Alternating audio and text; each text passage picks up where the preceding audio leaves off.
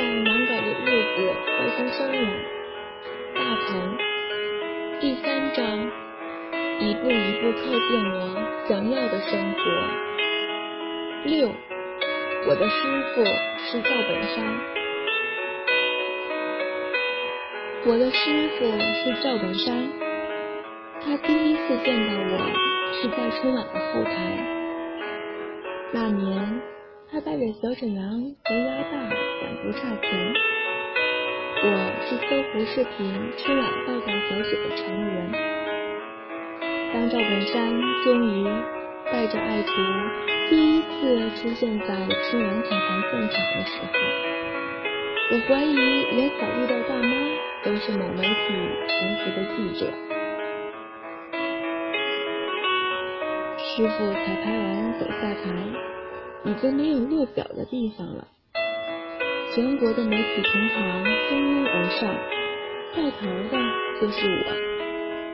他老人家被眼前的闪光灯晃得有点懵，混乱中，小沈阳和鸭蛋早就不知道被挤哪去了。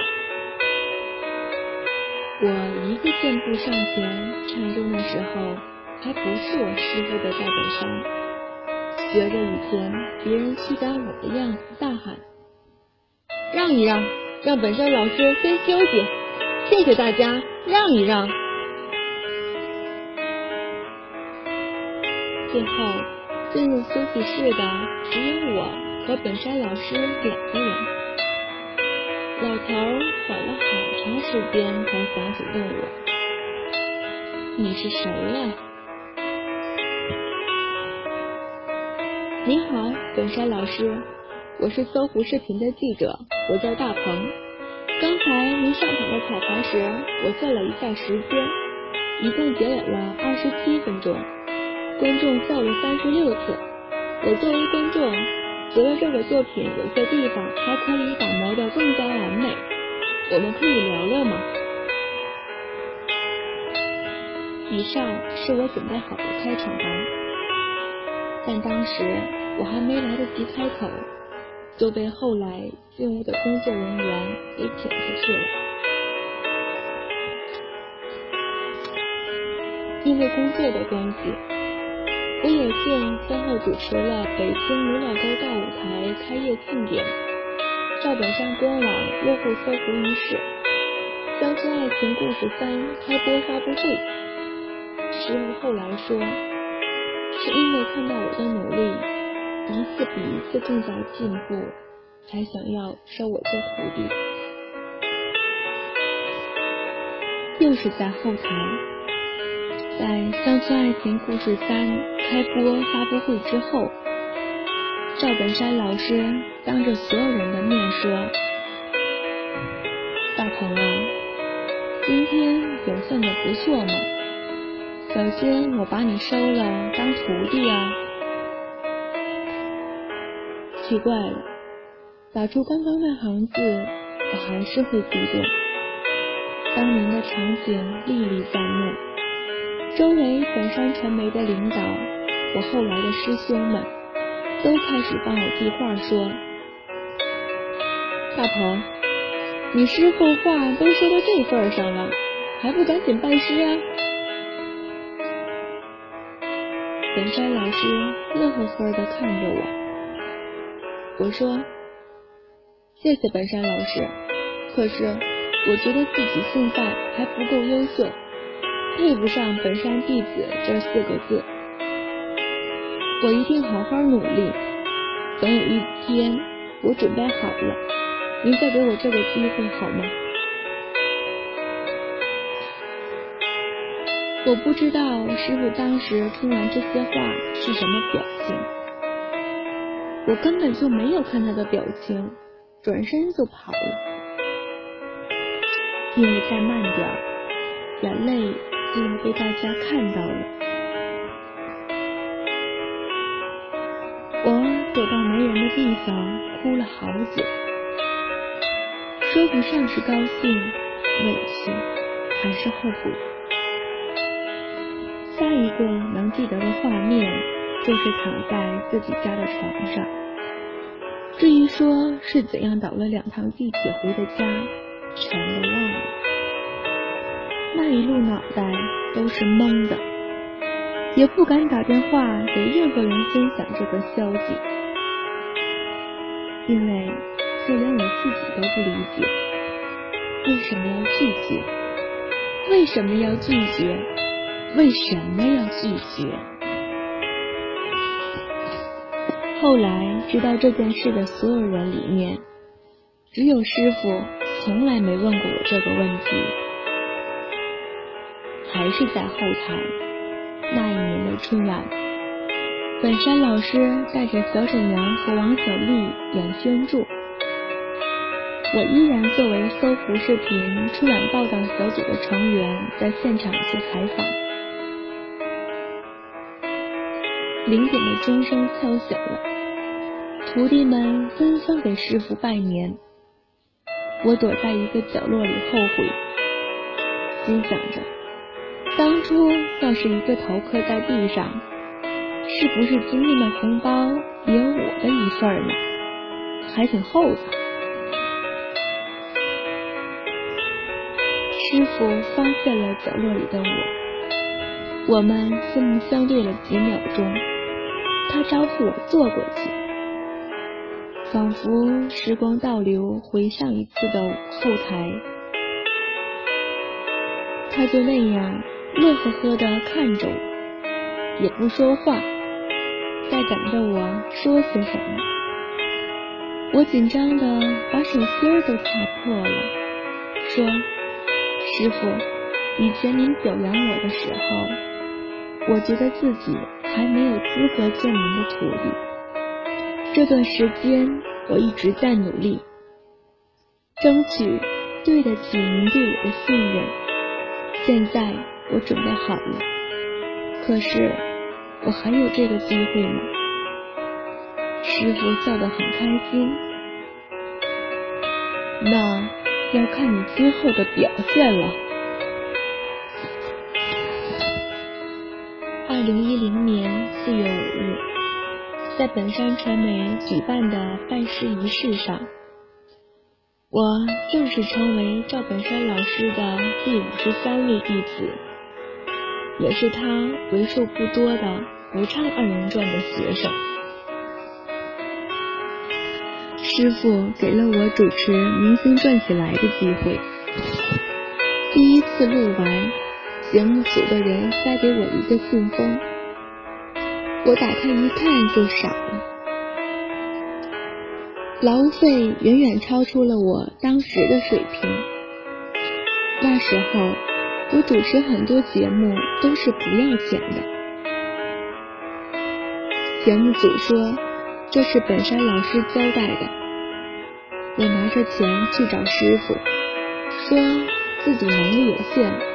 绝不能拿这么多。师傅乐了，告诉我，其实这本来就是电视主持人的薪酬标准。我以前是苦日子过惯了。他说：“你都拿着吧，别乱花，攒点钱过日子。如果实在觉得不好意思拿，就好好表现，别给我丢脸。”在主持上，师傅会给我很多很具体的指点，但是他对我嘱咐最多的就是要站在地上说人话。我问他，什么叫站在地上呢？谁说的不是人话呢？师傅说，有很多主持人都不是站在地上，而是飘在空中说话。离观众们很远，而且词也都是别人写好的，并不是自己真正想说的。正常人也不会那么说话，有时候说出的话，他们自己都不信。师傅说，主持人最重要的是真实，把此时此刻自己的感受传递给观众。哪怕这一时刻就是说不出话来，也比用编一些假话强。我喜欢和师傅聊天，他很新潮，喜欢接触新鲜事物。我经常给他讲一些网上最新最有趣的事情，听听他的看法。他每一次来到北京，我都陪在他身边，我们一起经历了很多好玩的事情。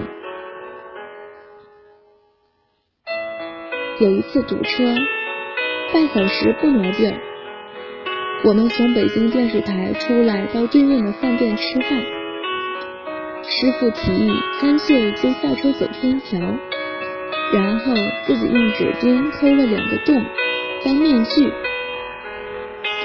我把我的眼镜和帽子也贡献给他乔装。我们就这样全副武装走去对面。还是被人认了出来，早知道还不如不蒙面呢。还有一次，我陪他半夜出来溜达，走了一会儿，突然肚子疼，我们就进入到一家貌似已经打烊的饭店。你们能够想象，一群服务员围在一起聊天的时候，突然看见赵本山进了屋。他们是什么表情吗？师傅淡定地说：“你们继续聊你们的，我俩进来上个厕所，马上就走。”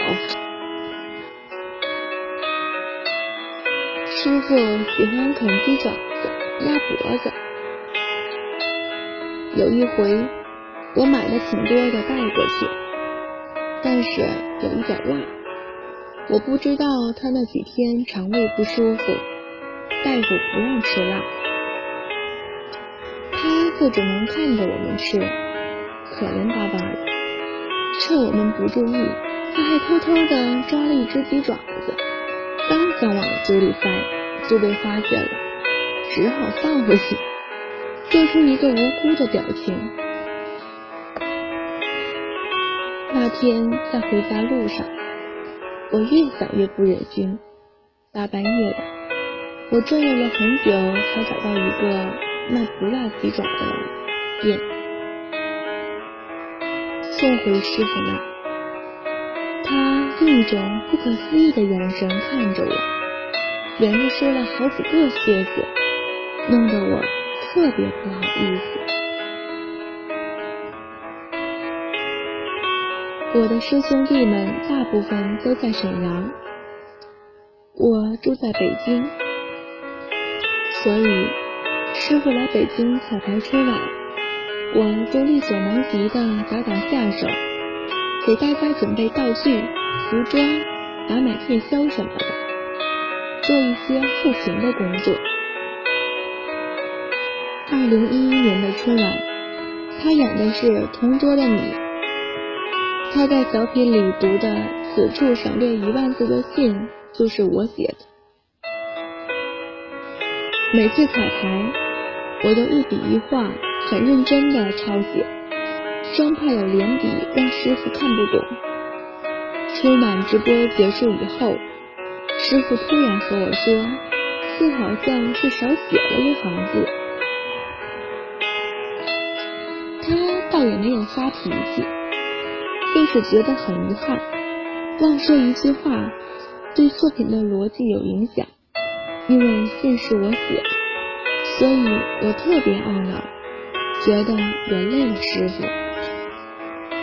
但是也没有道理啊，每一次我都写得很仔细，也会检查很多遍。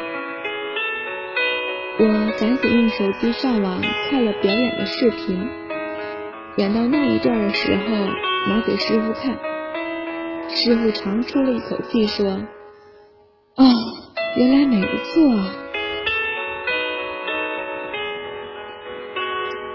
那次的表演很成功，我的信里也没有少写一行字，只不过师傅当天的身体状态不是很好，他下了台，以为自己忘念了一句。那天晚上，距离节目直播还有半小时前，他还在吸氧。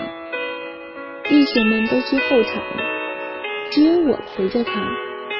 师傅突然提出要到门外喘口气，我陪着他走到央视演播大厅的门口。师傅突然说：“你不用跟着我了，让我自己转悠转悠吧。”我看到一个蹒跚的背影，颤巍巍地走下台阶，在空旷的停车场上自己转着圈，嘴里还念念有词，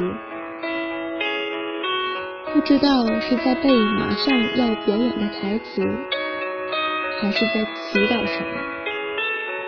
过了一会儿，他挤出一个笑容说：“走。”咱们上场。二零一二年春节，我记事以来春晚第一次没有了赵本山。腊月二十八那天下班之后，我开着车从北京连夜奔向沈阳，到本山基地已经半夜两点师傅见到我有些意外，给了我一个大大的拥抱。我说：“以前这个时候在春晚的后台，我都会陪着你。现在没有了后台，我也一样会在这里。”腊月二十九那天，我们一起吃了一顿饺子，然后。我继续开车回东北老家，因为每年都要留在北京报道春晚，我都忘了在家过春节是什么滋味了。